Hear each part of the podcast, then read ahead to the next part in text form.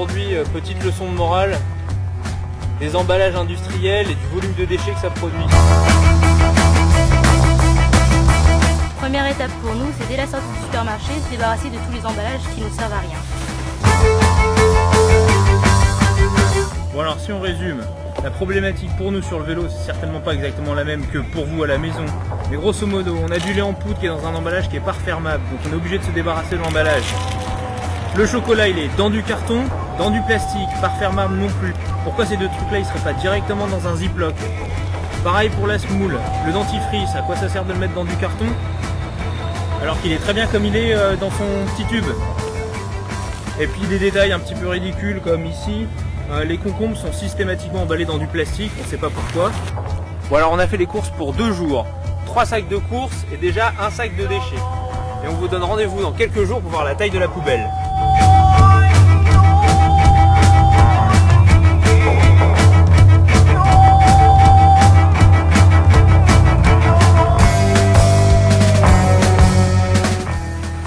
Et à deux, on a déjà généré à peu près 600 grammes de déchets.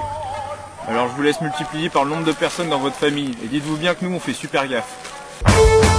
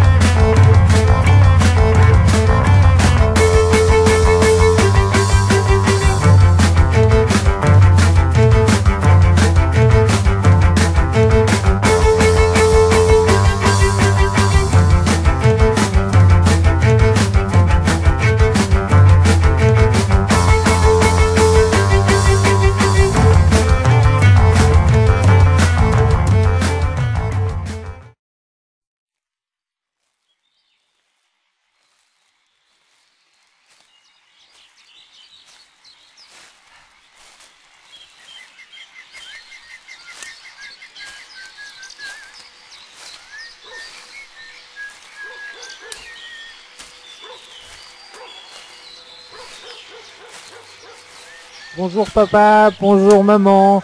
Je suis bien arrivé en Nouvelle-Zélande. Il fait très très beau, il y a juste une petite brise. Euh, je fais des promenades sur la plage. L'avantage c'est qu'il n'y a pas beaucoup de monde. Avec des copains, on va aller jouer à s'enterrer dans le sable. Je vais très très bien. Je vous embrasse tous les deux très très fort. Je vous dis à bientôt. La France me manque. Help, s'il vous plaît.